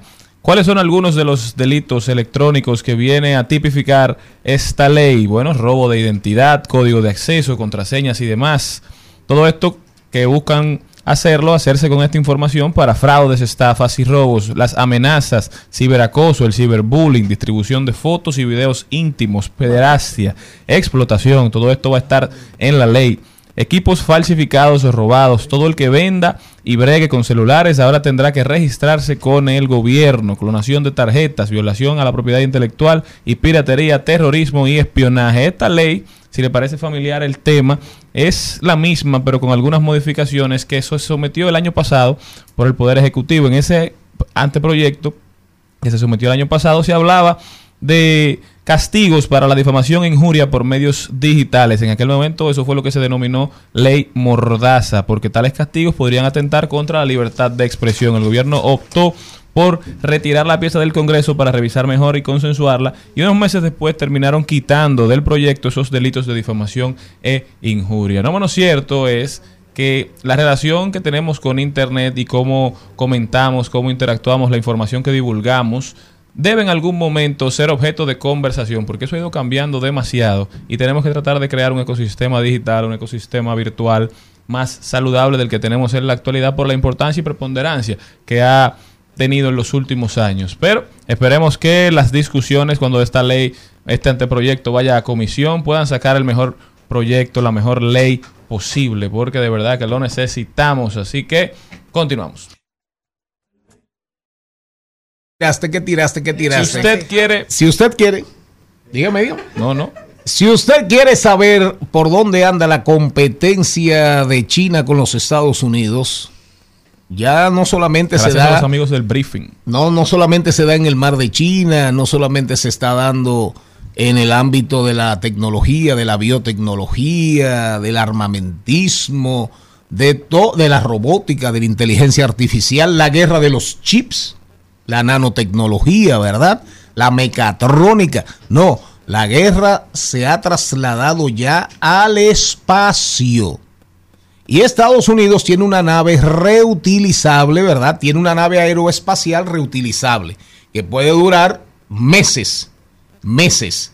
Todavía no ha llegado a, creo que no ha llegado al año, pero eh, una nave que, que fácilmente dura más de un año, más de un año en el espacio. Oigan bien, una nave aeroespacial, una nave para el espacio. Bueno, pues los chinos ya tienen su nave reutilizable también.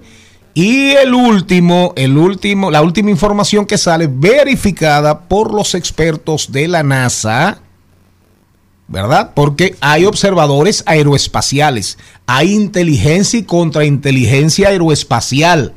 Y ya la NASA misma confirmó y dijo que sí, que el avión había aterrizado, en la nave aeroespacial eh, reutilizable había aterrizado en una base china y que más o menos duró en el espacio cerca entre 250 a 270 días. Es decir, que la competencia va en serio. La lucha por la hegemonía mundial, por el predominio, va en serio. Ya no solamente es el dólar y el yuan, o el yuan y el dólar, ni todo lo que dijimos antes. La competencia se traslada abiertamente al espacio. Al mediodía, al mediodía, al mediodía con Mario y compañía. Trending, Topics. Al mediodía, con Mariotti y compañía. Presentamos Trending Topics. Y yo me vuelvo loco por ti. Entonces, más deja el novio que tú tienes y dile que tú no lo quieres. Primero tomaste, luego llamaste. Y en medio de indirectas calentaste la situación. Y yo tranquilo en la habitación. No lo esperé de ti. Te veía tan enamorada que ni intenté. Ahora te pregunto. Que sí, es una de las tendencias del día de hoy. ¿Cuál? Y es que mi querido Arcángel, Arcángel. favorito de Malena, hay que decirlo tres veces. Malena lo Ah, ama, sí, Malena sí. lo quiere, Malena. Yo, yo sí lo quiero. Sí, tú también y yo también. Acá, un- precioso. un- un Arcángel, eso, eso- Sí. eso es Arcángel, tendencia. Sí, él es Arcángel porque sacó, hoy amaneció sold out su primer concierto y anunció segunda función y también cerveza para los dominicanos. Este cantante puertorriqueño de ascendencia dominicana siempre ha tenido esos vínculos con el país y hoy es tendencia porque la gente lo quiere muchísimo. Él Y dijo que, iba a ser un concierto de regalo, básicamente, para todos los dominicanos. Y así lo ha demostrado porque va para el Quisqueya, las taquillas están sumamente a un precio asequible, porque él quería que la mayor cantidad de gente pudiera verlo. Arcángel le agradece mucho al público dominicano, siempre ha tenido una relación muy cercana al movimiento dominicano, incluso en algún momento con sus tiraderas con exponentes como Lápiz Consciente. Y montó a Vaquero en una de esas tiraderas los ayudó quizás en ese momento a, interna- a internacionalizarse. Entonces, Arcángel la gente aquí lo quiere mucho y nunca habíamos tenido un concierto a ese nivel. Vamos todos para allá. 10 y 11 de junio está el concierto y también que anunció su nueva cerveza. Una pregunta, una pregunta, porque también vi tendencia, vi tendencia ahí ayer o antes de ayer a, a Ricardo Montaner y hace como 15 días que estaba corriendo en las redes un- una información de que, y digo, o difamación o aseveración, de que Ricardo Montaner era un mala paga. Y de repente sí que era un mala Sí. paga. Y que, Él ha tenido y que maltrataba, y que maltrataba, y que maltrataba a los empleados y que era súper prepotente, arrogante, petulante y que aparte ¿Y de eso y que aparte de eso no pagaba. Usted que fue invitada un- invitada una vez allá a una comida ahí, a un lambecito fino en el restaurante de él de Miami, me dice que lo cerraron y que se va a declarar en bancarrota.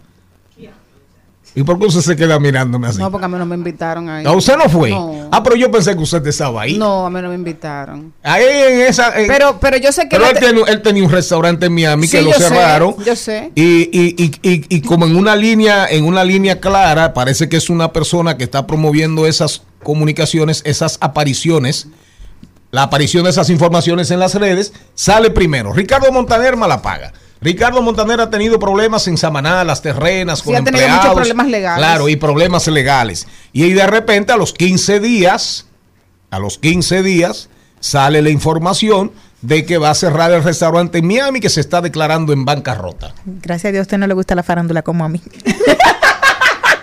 No, porque son tendencias. Sí, son Son tendencias. Me encanta. No, un- dam- dim- di- Y busca, dime, me una, dime una canción famosa de La Puerta del Cielo. La cima del cielo, la ¿Eh? cima, la cima. La cielo. cima del cielo. Sí, la cima del cielo. Y el castillo azul. Y, y él, no, él, no, él no era sólido, él no era sólido económicamente. Pero no la paga no tiene que ver. Exactamente, exactamente. Seguimos, seguimos. Ya, ya, suelten, Tendencia, suelten a. tendencia, Karol G. Suelten a Montaner ya. Karol No, no, pero, G. Pero no, pero ese segmento no es suyo. No. Espérese, déjese de, de acaparadora. Adelante, por favor. Dilo, dilo. También es tendencia a Sisa y es porque el periódico hoy ¿A quién? a Sisa. A No, pero Déjeme decir. Ah. El- la firma encuestadora Asisa porque el periódico hoy presentó un ranking de las encuestadoras que más fallan.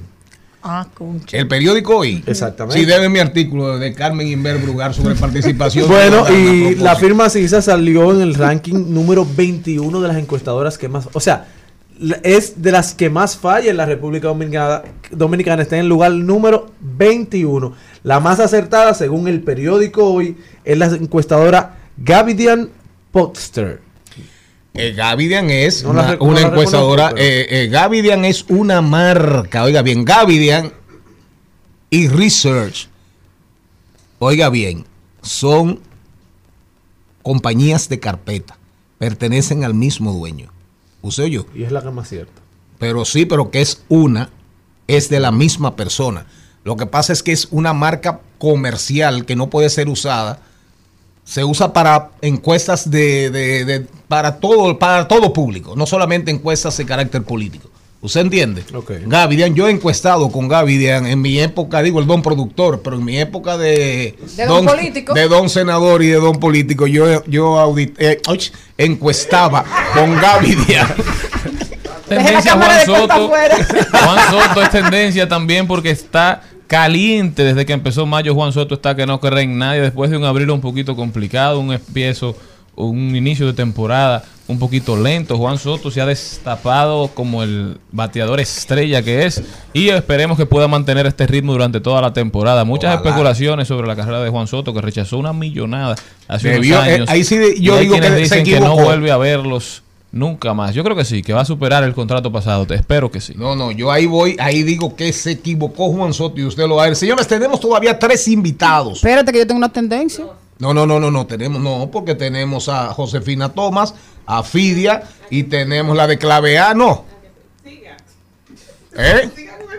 No, no, pues vámonos con el programa. Ya, no, no, no, no, no. Mi no, Maribel. tendencia. No, no, no, no, no, sin ninguna ya, ni Carol G ni nadie. No, este no es programa tiene que seguir porque hay muchos invitados.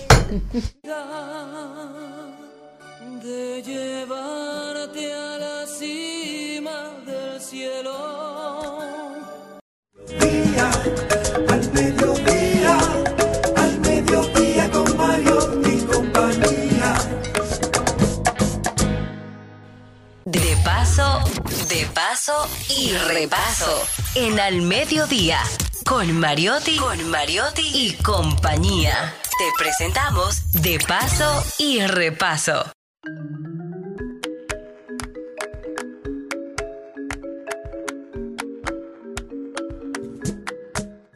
Retosa, señores, la alegría hoy por recibir aquí a una muchacha. Ay, Dios mío, qué muchacha más talentosa. Que sirve como para todo. Sirve como para actuar. Sirve, sirve como productora, teatro, cine. Da consejos. Sí. Ah. Fidia Peralta es una dura. Fidia, bienvenida. Muchísimas gracias, yo estoy muy contenta de estar aquí con ustedes, gracias por el apoyo, por dejarme compartir con las personas que los están escuchando. Fidia, ¿tú, tú estás eh, contenta con tu nombre? Eh, eh, bueno, Pero bonito. bueno, son decisiones de, de nuestros padres. Sí, estoy contenta, me siento bien. ¿Has Ya, ya, me él? siento bien, he, he salido adelante para que ustedes vean que todo. te hacían bullying con él? No, porque la mayoría de las personas que No me saben. conocen no saben. No, no saben que, no sabían que yo me llamaba, o sea, de, en mi escuela no sabían que yo me llamaba Fidia. ¿Cómo te llamabas en la escuela? Bueno, a mí me pusieron Mili de apodo. Porque lo que pasa es que yo bailaba mucho a Mili Quesada. Cuando Ah. era Mili Jocelyn, yo la- bailaba mucho y eso, y me- en la casa me pusieron Mili. Yo era Charitín. Y todo el mundo, Charitín. Igualito. Una foto. Los nombres se parecen mucho a la gente. En el caso tuyo, eh, Fidias es un nombre griego de un famoso escultor. Ajá. Y, y tu nombre significa eh, como persona mesurada, eh, ahorrativa. Tú eres así, tú eres tacaña. No, no, yo no soy, no, yo no me siento tacaña, al contrario, a mí hay que frenarme porque yo, desde que veo que caen ese, eh, desde que caen ese dinerito así de, de, de la promo y eso. Ajá, de una vez lo quiere gastar. Vamos, que la vida es una. Ahora el otro día estoy arroz con huevo, que la vida es una.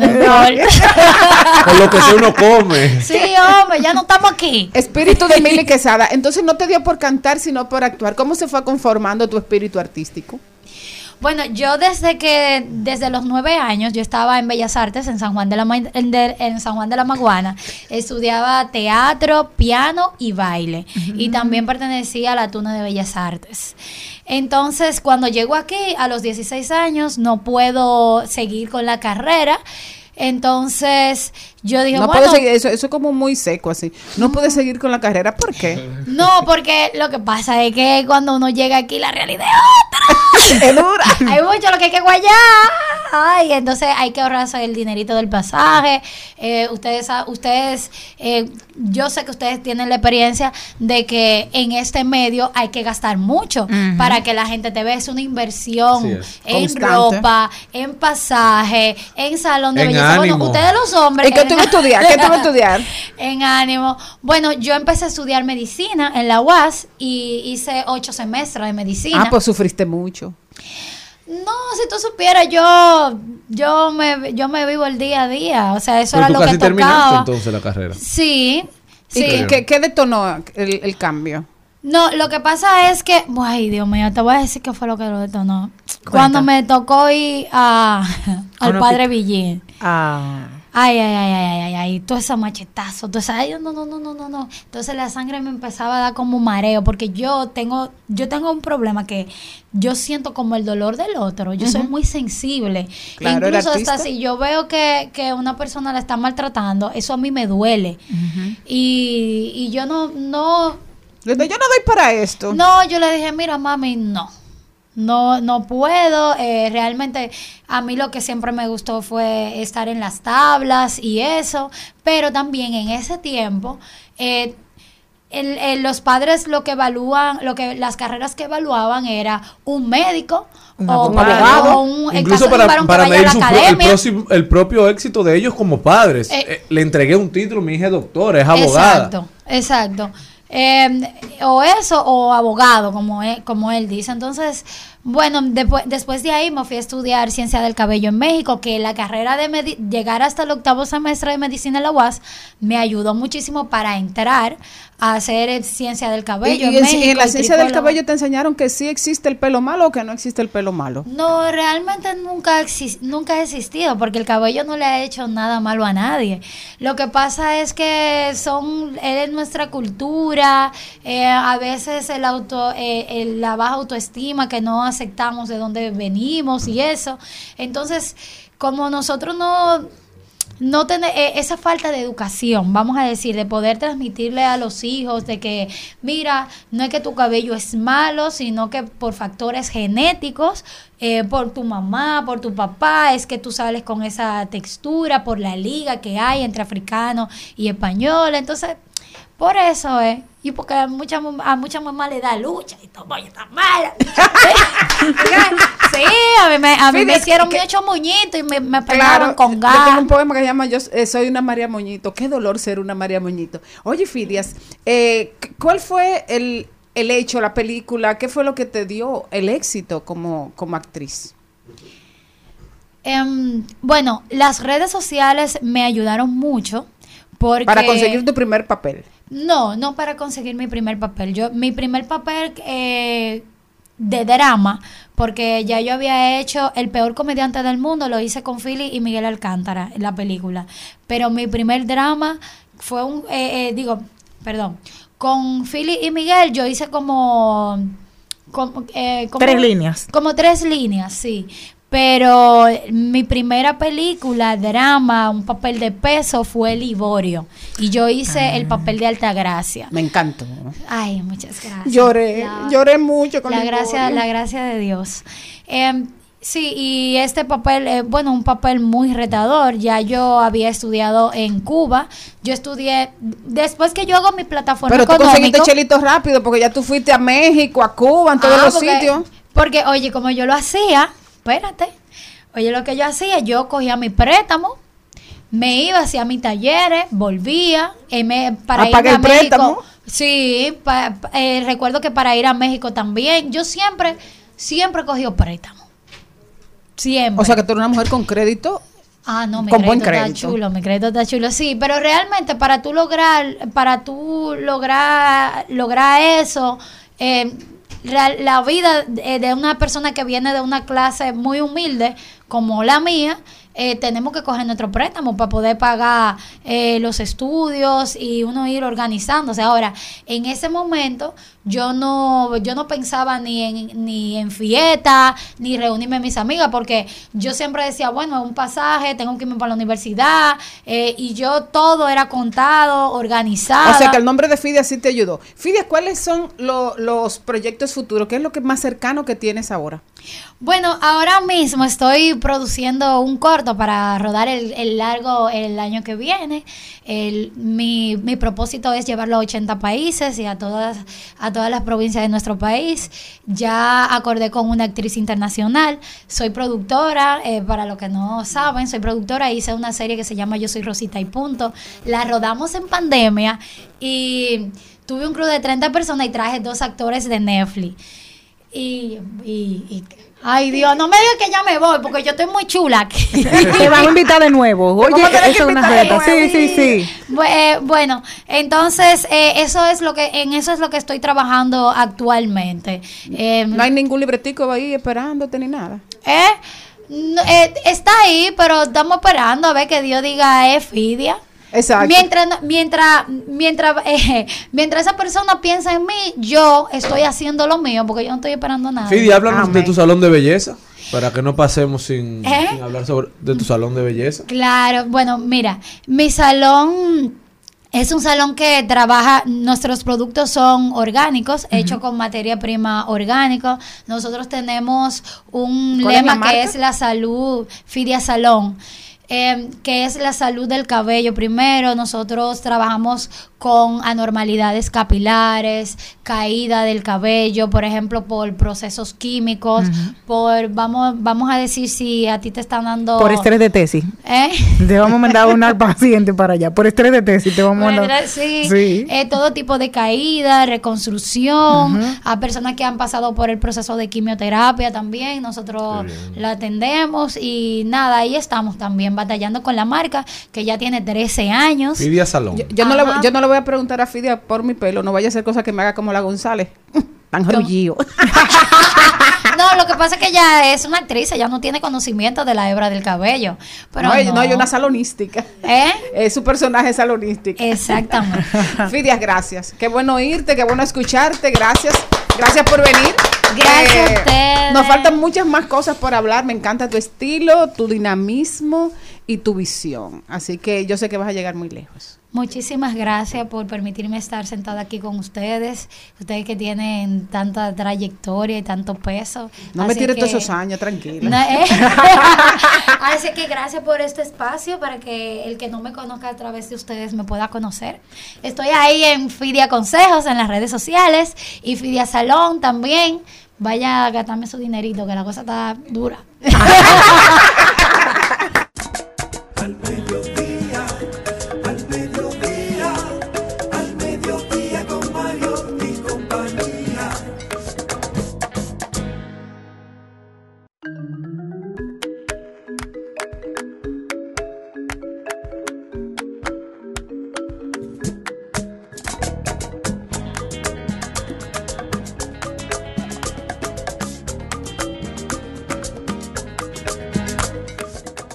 Estamos de vuelta con una invitada muy especial. Ella es Josefina Thomas. Ella es gerente de negocios senior de la Cámara de Comercio. Josefina, bienvenida al mediodía. Hola, buenas tardes, ¿cómo están todos? Oh, Bien, excelente. mejor de tenerte Y viéndote aquí. mejor. Ay, pues muchísimas gracias. Igual para mí, estoy muy bien de verlos y estar aquí.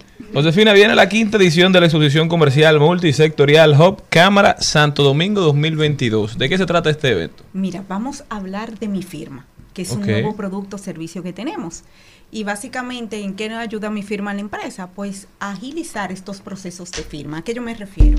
A veces tenemos un documento, ¿verdad? Que hay un documento que tiene que firmar un empresario y después de- debe de ser en una empresa de fuera y tú mandas el mensajero que vaya, lleve el documento, la persona lo firme y regrese. Y eso, si es una persona, imagínate que sean ocho que tienen que firmar. Pues nosotros tenemos una propuesta que es un aplicativo web donde tú subes el documento a ese aplicativo pone la dirección de los email de los firmantes en el orden que tú quieras o que tú requieras, si quieres un orden específico, y entonces automáticamente va a ir llegando a cada usuario, lo firma y se traspasa al siguiente. Ah. Y vuelve a ti ya con todas las firmas completas, o sea que En un ratico. En un ratico. O sea que ahora, en vez de nosotros trasladarnos detrás de cada uno de esas personas, lo vamos a poder hacer a través de un mail. Es una plataforma que es lo hace. una plataforma, es un aplicativo web que tenemos que se llama así mismo Mi Firma, eh, mifirma.com.do. Las personas pueden entrar, van a llenar un formulario porque tenemos un plan de 30 días gratis para que la gente se familiarice, pero realmente es muy amigable la plataforma. Pero recordemos que siempre hay que adaptarse a las tecnologías, ¿verdad? Exacto. Entonces, me, me- me gustaría saber, por ejemplo, si yo recibo ese documento que yo lo tengo que firmar y devolvértelo casi inmediatamente, ¿qué yo tengo que hacer? Nada, tú vas a recibir tu mail, tú lo vas a abrir y lo vas a aceptar para firmar, vas a poner tu rúbrica y me- el aplicativo te O sea, tú ofrece- tienes que tener una, una rúbrica eh, digital Digitales, previa. lista. Eh, no necesariamente porque tú puedes tener tu firma simple, que el aplicativo te da una opción, te presenta tu nombre de una manera simple, pero también tú podrías usar tu firma cualificada, que es la que legalmente tiene peso. Entonces tú también podrías firmar con ese tipo de firma, con cualquier tipo de firma tú puedes firmar. Entonces todo es a través de la web, ya Excelente. cero mensajero, cero espera. Cero depósito.